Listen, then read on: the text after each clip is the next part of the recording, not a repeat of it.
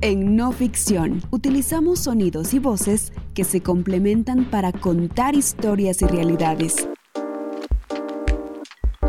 Desde la creatividad y el periodismo les invitamos a escuchar No Ficción Radio.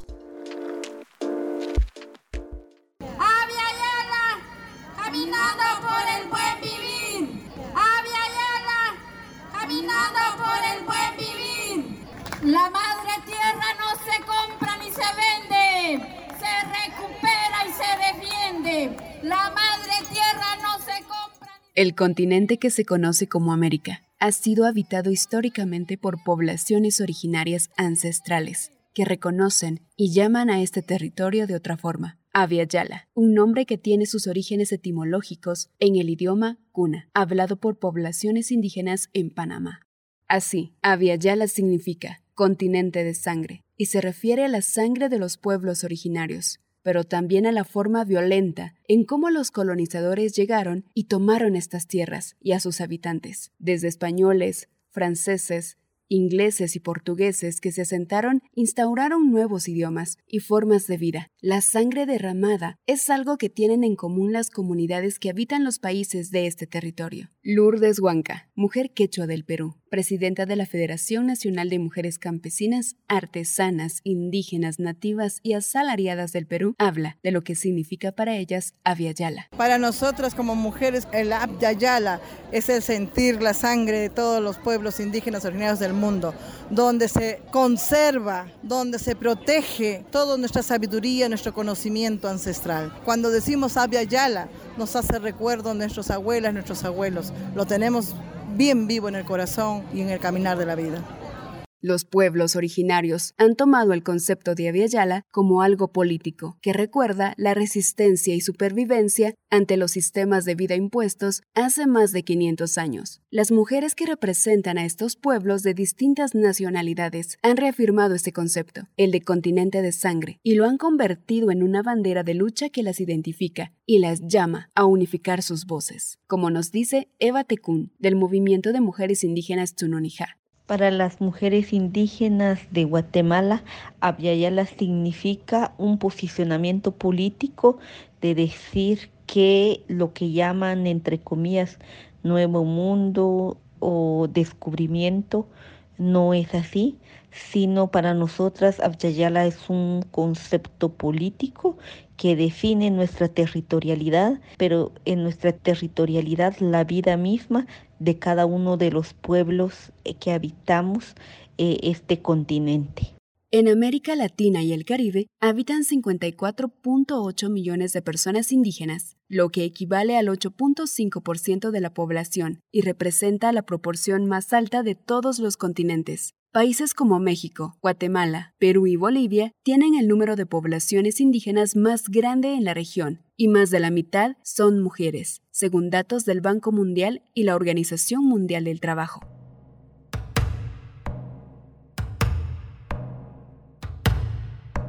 En No Ficción Radio presentamos Mujeres de Aviala, mujeres que se han organizado en distintos países y territorios para defender la vida ante proyectos extractivistas, ante la violencia estructural que amenaza cada vez más su hogar y su conexión con la Madre Tierra, con la Pachamama, como ellas le llaman. Ecuador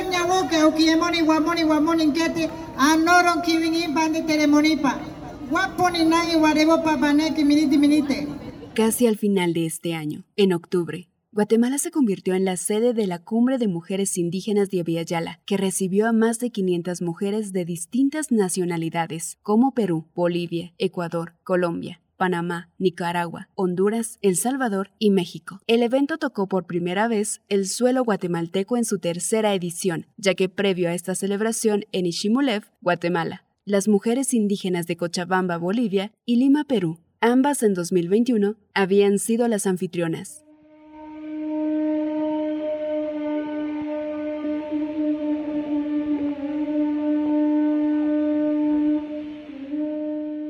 La cumbre de mujeres indígenas de Aviala.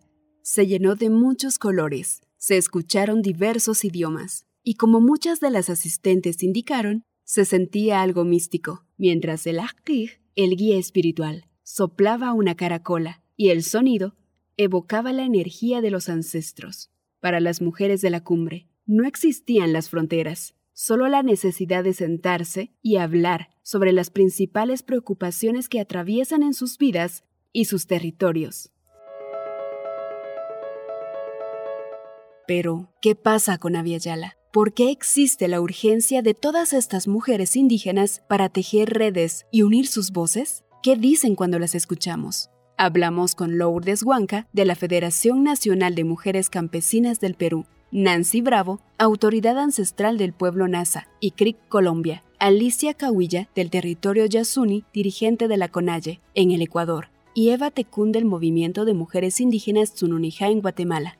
Ellas son mujeres que han desafiado los sistemas de sus países, que se han organizado y han cuestionado el modelo económico de los estados y gobiernos. Estos cuatro países tienen algo en común. Colombia, Ecuador, Perú y Guatemala comparten las mismas preocupaciones. No es una casualidad que en estos países, en donde hay un mayor número de población originaria, se generen las mismas condiciones para las mujeres indígenas. Hablamos de criminalización, encarcelamiento de lideresas comunitarias, extractivismo y despojo de los territorios y recursos naturales. Datos de censos en cada país reflejan el número de lo que representa cada población. Colombia tiene 1.9 millones de personas indígenas. En Ecuador cohabitan 14 nacionalidades y su población indígena es de un millón, mientras que Perú tiene 4 millones de habitantes indígenas y Guatemala cuenta con una población indígena de 6.5 millones, donde más de la mitad son mujeres.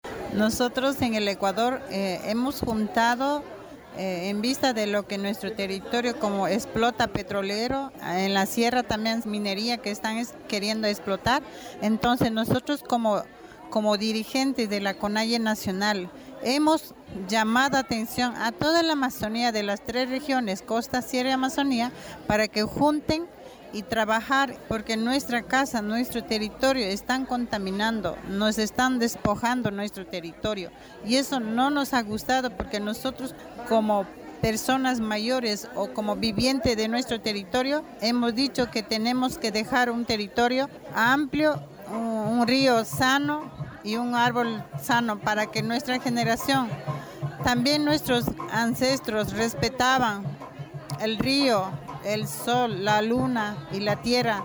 Era importante como unos padres, como unos guiadores de nuestra vida. Ella es Alicia Cahuilla, una mujer huaorani que pertenece a uno de los pueblos que habitan la Amazonía en la zona noroccidental de Ecuador. Un cinto con plumas de color blanco, verde, azul y naranja adornan su cabello y en su rostro resalta el color del achiote que utilizan en su pueblo para trazar una línea que la identifica como mujer Waorani, además de portar en su cuello las semillas de los árboles que ellas convierten en collares. Todo en conjunto funcionan como elementos identitarios de su indumentaria y el idioma que la acompañan en todo momento. Aún es difícil para Alicia hablar el idioma de los colonizadores, pero es necesario para dar a conocer las demandas de su pueblo en otros espacios, como dice ella. La Amazonía de Ecuador tiene una extensión de 120.000 kilómetros cuadrados, que representa casi el 48% de su territorio nacional. Sin embargo, en la actualidad, esta región se encuentra en peligro debido a la extracción de petróleo y explotación minera. El 7 de abril del 2020 y el 28 de enero del 2022, el petróleo se derramó sobre esta parte de Aviala.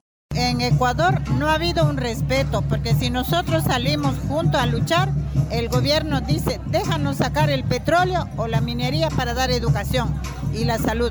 No es obligación de, destruir nuestra vida y sacar la educación, pero no va a decir, démen sacar el petróleo o déjame sacar minería para dar educación. Eso están haciendo muy destrucción a la vida de nosotros. Por eso, cuando nosotros salimos, hombres y mujeres, a, los más líderes nos están cogiendo. Ponen juicio, denuncia para carcelar y decir que ya están cárcel adentro y no pueden hablar. Pero nosotros así no vamos a callarse porque todas hemos levantado para exigir. Según datos de la Agencia de Regulación y Control Minero ARCOM, En Ecuador, de las actuales concesiones mineras en la Amazonía ecuatoriana, en 2018, casi la mitad, 49.4% de las concesiones se asientan sobre bosques nativos. Dentro de este porcentaje, el 96.4% de la superficie corresponden a minería metálica, el 40% está sobre tierras agropecuarias y el 5.2% en páramos. Esta es una crisis que le preocupa a Alicia y es lo que vino a contar a la cumbre de Aviala. Como cada día se incrementa la contaminación del territorio amazónico sin tener respuestas del Estado, del que, por el contrario, reciben encarcelamiento y persecución por hacer estas denuncias. Ecuador limita con otros dos países afectados también por la misma problemática de persecución hacia sus líderes indígenas, siempre a causa de la defensa de su territorio. En el norte, Colombia, y al sureste, Perú.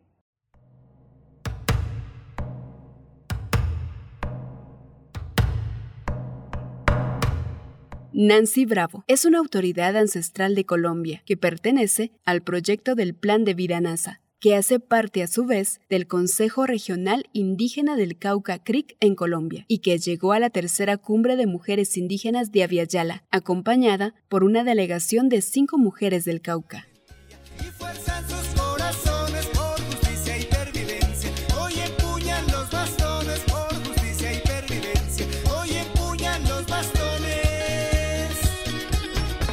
Con esta canción, llamada Himno de la Guardia Indígena, Nancy Bravo levanta su bastón con listones de color rojo y verde en medio de toda la afluencia de mujeres. Dice que este himno es un canto de lucha que recuerda el compromiso con su gente y la madre tierra. Y es que en el territorio del Cauca y toda Colombia, la Guardia Indígena cumple una función importante. Son ellos el mayor referente de la defensa en contra del extractivismo. La Guardia Indígena forma parte de un sistema de protección de los pueblos indígenas de Colombia. Entre sus tareas están las de apoyo a las autoridades indígenas y la aplicación de sus propias formas de justicia. Estas guardias pueden estar integradas por hombres, mujeres, jóvenes, niños y niñas para labores de protección al medio ambiente, lo que les ha costado cientos de vidas de comunitarios y comunitarias. Esto ha sido una situación continua Mucha gente no reconoce la existencia de los pueblos ancestrales en los territorios. La ambición por la tierra, eh, pensándola de manera capitalista, pensándola en resultados económicos, pues genera más barreras todavía frente a ese ejercicio de defensa que hacemos los pueblos indígenas, porque nosotros hablamos de liberarla del extractivismo, hablamos de liberarla de los químicos, hablamos de liberarla de quien la maltrata. Y entonces eh, genera un abismo en las relaciones, pero sobre todo cuando rompe los proyectos ambiciosos que muchas personas que no entienden de lo que es la relación entre el hombre y la madre tierra se debe hacer eh, para garantizar la continuidad de la vida. Datos de la Agencia Nacional de Minería en Colombia registran 13 nuevos títulos mineros durante el 2022 para pequeñas y medianas empresas mineras, ubicados en los departamentos de La Guajira, Córdoba, Bolívar y Valle del Cauca, autorizados para la explotación de carbón y oro, que son territorios en donde se concentra la mayor población indígena de Colombia. En La Guajira, 20%. Cauca, 16%. Nariño, 10.8%. Y Córdoba, 10.6%, según el Departamento Administrativo Nacional de Estadística de ese país.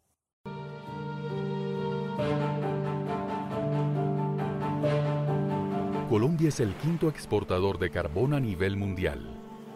En la costa norte, cerca del Mar Caribe, se encuentran algunos de los proyectos carboníferos más grandes del mundo.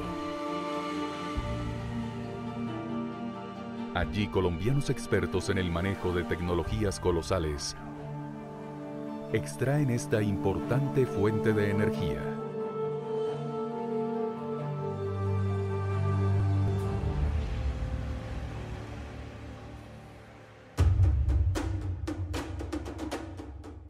En el departamento de Córdoba, en una de las operaciones más grandes de ferroníquel del mundo, Durante los últimos 35 años se han procesado cientos de toneladas de níquel, un mineral usado en las aleaciones de una infinidad de productos de uso cotidiano. Las montañas de los Andes colombianos también albergan grandes cantidades de un mineral que ha sido refugio de valor a través del tiempo. El oro. Hoy compañías de varios países producen oro con diferentes tecnologías, aportando al desarrollo de las regiones y sus habitantes. Este es un audio de la Agencia Nacional de Minería en Colombia como parte de su campaña Minerales en tu vida diaria y que muestra los principales puntos de explotación minera en el país. Cada palabra forma parte de un nuevo derramamiento de la sangre de Aviala. Pero además, el presidente de esta agencia en 2021, Juan Manuel Durán, comentaba para justificar esta campaña que la minería es tan necesaria para el ser humano e indispensable para el desarrollo de elementos que utilizamos en la cotidianidad. Buenos días a todos, bienvenidos y gracias por conectarse a este espacio. La importancia del sector minero radica en que sus productos hacen parte de la vida diaria de los colombianos bien sea porque dependen económicamente de esta actividad, viven ancestralmente de ella, laboran en minas, transportan los productos, los comercializan, se benefician de los ingresos por exportaciones o porque conviven día a día con todos los minerales en todos los lugares que frecuentan. Los seres humanos necesitamos de la minería. Nuestro organismo requiere sodio, potasio, calcio, magnesio y hierro, pero además para la vida diaria son indispensables. Los niños llevan minería al colegio cuando toman sus cuadernos y sus lápices, grafito en el lápiz, caolín en el papel. Necesitamos minerales para lavar nuestros dientes o para repararlos cuando vamos al dentista, para ingerir los medicamentos en forma de pastillas o para ser atendidos en el hospital. Todo el instrumental que utiliza el cirujano proviene de las minas. Nuestras casas, las carreteras y la infraestructura son elaboradas a partir de yeso, acero, cobre, hierro y arcillas. Es así que la minería, con todas las de la ley, se convierte en aliada de los colombianos y en el motor del, desarrollo social, cultural y económico del país. A diferencia de lo que los sectores privados afirman sobre la minería, las mujeres del Cauca de Colombia, al igual que las mujeres en la Amazonía, cuestionan estos supuestos beneficios ya que ellas han puesto su vida y sus cuerpos para defender su territorio. En el caso colombiano, distintos actores se suman a los ataques contra las defensoras y los defensores de Aviala, como los paramilitares, que son secuelas directas del conflicto armado, así como productos del racismo con el que los gobiernos han perseguido a las poblaciones indígenas. Pues nos ha tocado enfrentarnos a esas situaciones políticas que se han ido generando durante los años en favor del extractivismo, en favor del el capital y pues ha conllevado a que siempre se mantengan los ataques fuertes, no solamente hoy hacia los pueblos indígenas, sino también hacia la organización. Y como mencionaba, en ellos estamos las mujeres que pues eh, tenemos un papel muy importante en esa construcción hablar de las violencias sistemáticas que se generan a partir de los modelos de negocio impuestos por políticas de los gobiernos en la región es algo importante, que ocurre en este tipo de encuentros entre mujeres, ya que no es solamente acabar con los recursos naturales, sino es acabar con la vida de poblaciones y su entorno como la conocen. ¿Cuál es el fin de esta articulación? ¿Cuál es el fin de articularnos como mujeres? es romper los tabúes que nos han impuesto sin valorar nuestra sabiduría, sin valorar nuestra alma que llevamos en el corazón, sin valorar la resiliencia de minuto a minuto que salimos adelante a pesar que viene el cambio climático, a pesar de todos los desastres. Pero nosotras no nos agachamos. Esa es la voz de Lourdes Huanca durante su presentación como Comité Internacional de la Cumbre de Mujeres Indígenas de Aviala, en su país. Ella es presidenta de la Federación Nacional de Mujeres Campesinas, Artesanas, Indígenas, Nativas y Asalariadas del Perú, que agrupan a organizaciones de mujeres en el sur, Centro, Norte y Amazonía. Según registros de la organización, alrededor de 126.000 mujeres están organizadas. Todas forman parte de asociaciones, federaciones, sociedades, sindicatos, cooperativas, comités, entre otras. Lourdes, al igual que Alicia y Nancy, parten de que son las mujeres indígenas y del área rural el principal blanco de violencia, no solo de sus propios entornos familiares y compañeros de trabajo, sino de los gobiernos y del sistema en donde habitan. La violencia estatal surge a partir de la defensa de derechos que las mujeres realizan en su cotidianidad. La criminalización de las mujeres es muy atroz cuando son las defensoras de los territorios, del agua, de nuestra cultura. La criminalización, y no solamente es que te criminalicen y te dicen que eres terrorista, sino te amenazan a muerte y chocan con la familia.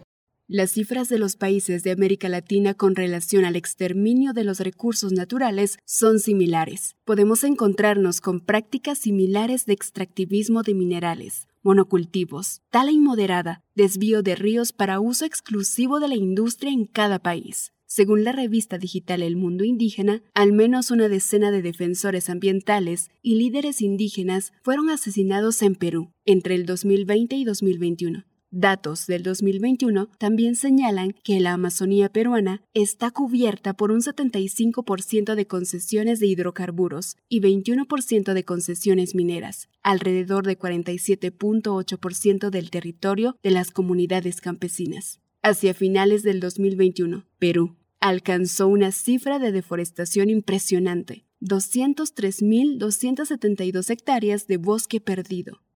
En el Perú Defendemos la tierra, el agua, la semilla con nuestra vida. Nos quieren quitar el agua y nos despojan de nuestros territorios porque dan la libertad abierta de que se tomen como dueños los territorios donde hay oro, cobre, plata. Entonces, es por eso que las abuelas nos enseñaron a nosotros a defender la tierra, el agua, la semilla, toda nuestra cosmovisión. Y no nos enseñaron a, defender el territorio de nuestro cuerpo porque cuando las empresas mineras se instalan, empieza a haber la prostitución, la trata de niñas a los lugares donde están las empresas mineras. Para defender las empresas mineras ponen los soldados, los policías. Los policías violan a nuestras compañeras y eso no hay justicia. En la región de donde viene Lourdes, se han instalado prácticas represivas a causa de las luchas por la defensa de los derechos individuales y colectivos de los pueblos indígenas. Actores claves, como fuerzas militares y policiales, se ven entre los principales atacantes, y esto, como denuncian las mujeres de estos territorios, tiene que ver con todo un sistema estructural de criminalización, eh, la situación de extractivismo, de los megaproyectos dentro de los territorios. Llega a afectar eh, primero que nada, puesto que la violencia sexual se exacerba cuando hay militarización dentro de los territorios. Ella es Eva Tecún León, del Movimiento de Mujeres Indígenas Tsununijá en Guatemala. El trabajo de esta organización, fundada hace más de 15 años, se centra en promover la participación y articulación política desde la mirada de las mujeres indígenas, con al menos 85 organizaciones de mujeres mayas, garífunas y chincas en distintos departamentos de Guatemala. Ellas fueron parte de la comisión organizadora, que junto a otras 10 organizaciones hicieron posible este diálogo regional sobre Aviala. Para Eva, la situación de Guatemala no se aleja de la realidad de los países sudamericanos, ya que, a pesar de la distancia, se comparte una ola de criminalización que se da en contra de defensoras y lideresas indígenas en territorios en donde operan proyectos extractivos.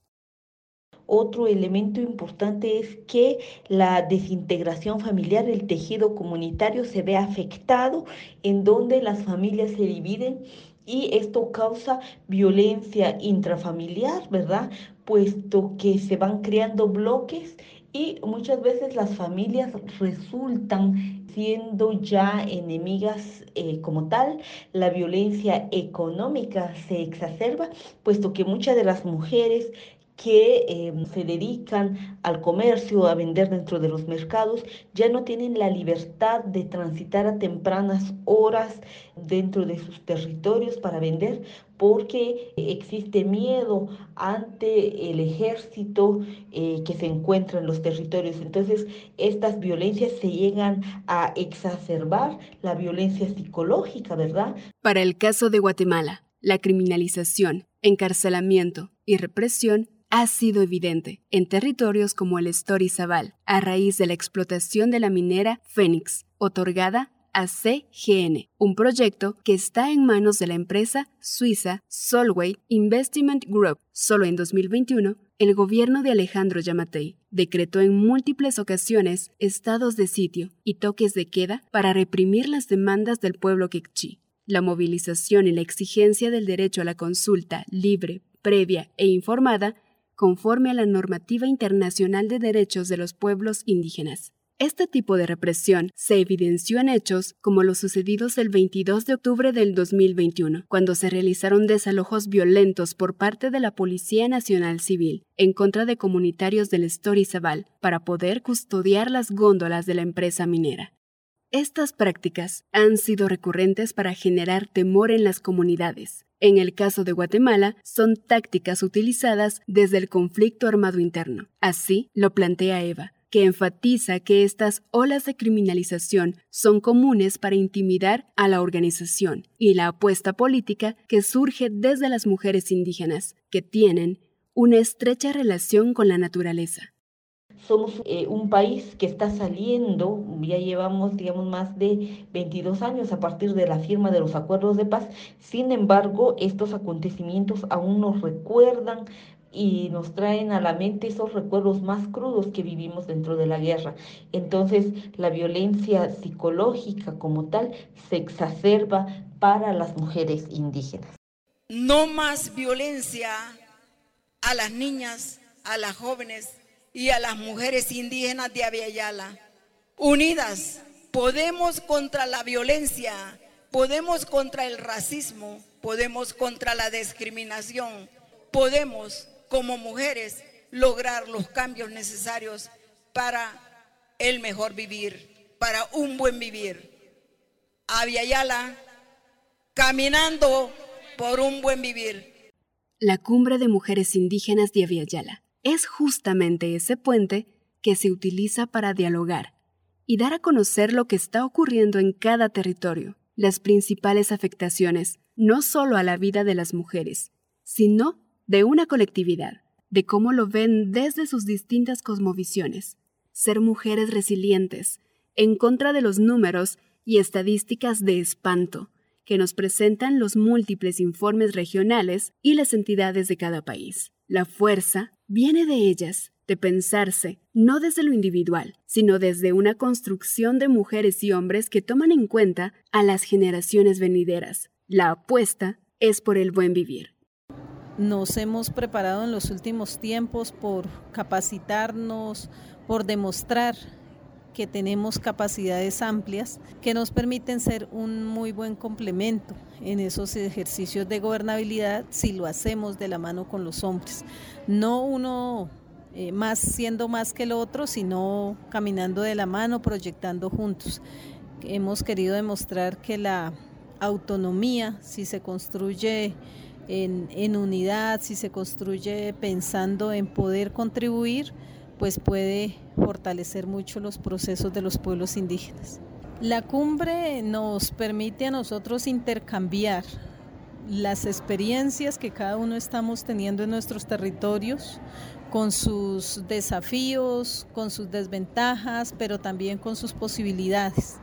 Conocer lo que viven los, los otros pueblos hermanos, nos ayuda a nosotros también a revisar y autoevaluar frente a lo que hemos avanzado, dónde nos hemos equivocado, cómo podemos mejorar teniendo como base las experiencias que, otros, que otras hermanas eh, y otros pueblos han tenido. El mundo necesita cambiar su forma de pensar hacia las poblaciones indígenas. El mundo necesita ver con urgencia que solo tenemos un planeta y que, si los recursos se agotan, no habrá vuelta atrás. Las poblaciones indígenas no son el problema, no son el enemigo. El problema es la forma en la que nos acostumbramos a consumir, como dice Alicia. El mundo de afuera nos tienen como racista a nosotros, porque ellos dicen, ah, esos indios vagos no dejan trabajar, pero nosotros no somos vagos, somos que hemos vivido con la naturaleza, que hemos mantenido para la humanidad, que hemos cuidado el ambiente, que hemos tenido el agua, la salud, de todo eso hemos cuidado. Pero nosotros no somos que vamos solo como indígenas, vamos a cuidar. Les tenemos que pedir al mundo también que tienen que agrupar, hacer alianzas para que también se junta con nosotros y pedir al mundo que ya no haya destrucción de estos territorios, porque nuestra vida, queremos una vida para dejar las futuras que vienen. Esto es nuestra lucha que estamos haciendo. La violencia que se genera a partir de la defensa de la vida también trae consigo grandes consecuencias para la vida de las mujeres. ¿Y qué hacer ante esto? Las mujeres indígenas también conversaron sobre lo importante que es poner al centro su seguridad. No basta con exigirle a los estados el cumplimiento de leyes que garanticen el respeto de sus territorios, sino pasa por algo más extenso y espiritual desde sus cosmovisiones. Y así lo han hecho diversas organizaciones en Guatemala, como Tsununija, que ha sido una de ellas, que apuesta además por los procesos de sanación. Las principales luchas de las mujeres indígenas en Guatemala es la defensa de los derechos colectivos, la defensa del territorio, la defensa del agua, la defensa de los ríos, del lago, la lucha por la identidad, la lucha por el rescate de los idiomas, la lucha por eh, el uso de las indumentarias, eh, la lucha por que no exista eh, una expropiación de los saberes y conocimientos de las mujeres y de los pueblos indígenas, asimismo una lucha que se hace muy esencial e importante es la lucha para eh, la eliminación de las situaciones de violencia en contra de las mujeres y cómo eh, los elementos ancestrales han servido para, en este caso, promover procesos psicosociales, procesos de estabilidad emocional para las mujeres indígenas. Las mujeres indígenas que han sido víctimas y sobrevivientes de la violencia estructural, como encarcelamientos, criminalización y despojos de sus territorios, así como los múltiples ataques que reciben las defensoras indígenas por el hecho de defender derechos. Necesitan sanar el dolor que esto ocasiona en sus vidas, la sanación desde su propia forma de conexión con la Madre Tierra, desde sus cosmovisiones ancestrales, algo muy diferente a la sanación occidental. Los procesos de sanación para las mujeres indígenas eh, son importantes, puesto que es necesario eh, reconocer que como país hemos atravesado varios acontecimientos que han puesto eh, a los pueblos indígenas en momentos críticos de sobrevivencia, como lo fue la invasión ¿verdad? a nuestros territorios, la guerra interna que sufrimos es importante entonces cómo trabajar estos traumas, cómo trabajar las situaciones de violencia que hemos vivido históricamente de generación en generación para también romper con la normalización de varios eh, patrones sociales que en nuestro país se ha impuesto, ¿verdad? patrones, roles asignados en nuestro país, eh, cómo em, podemos en nosotras ver que la violencia no es normal, que la violencia es eh, un delito, que nadie tiene el derecho de violentarme. Frenar proyectos extractivos, cambiar el modelo de consumo, acabar con las estructuras de poder que imperan en la región y que despojan a las comunidades de sus territorios. Es nadar contra la corriente, pero las mujeres de Aviala saben que la organización puede ser la respuesta a la violencia estructural y patriarcal. La respuesta está en la forma de vida y conocimientos ancestrales que les han mantenido vivas por más de 500 años, antes de la llegada de los colonizadores a estas tierras, a este continente de sangre. Lourdes Huanca habla sobre lo importante de la organización. Lo importante es que estamos organizadas. Lo importante es que ya hemos despertado, de que solas no podemos defender nuestros derechos. Tenemos que articular la fortaleza la unidad de los conocimientos. Y es por eso en esta tercera cumbre de la Via Yala de las mujeres hemos trenzado la esperanza, hemos bordado los sueños y hemos hilado las ideas para lograr una fortaleza. Nosotras las mujeres indígenas originarias somos como el páramo.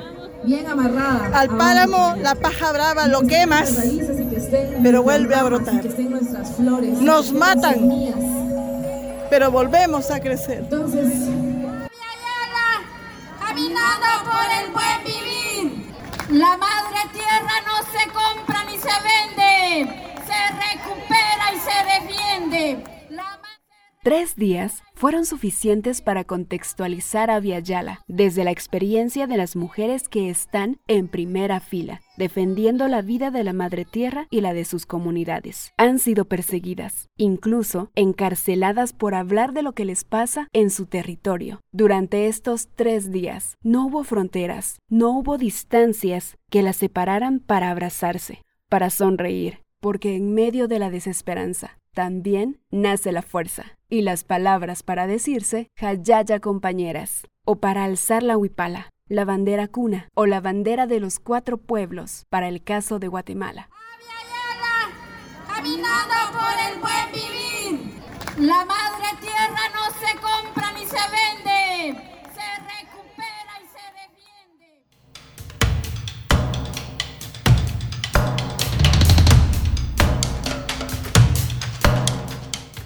Investigación, guion, voz y edición Elsa Amanda Chiquito. Edición de guion Osvaldo Hernández.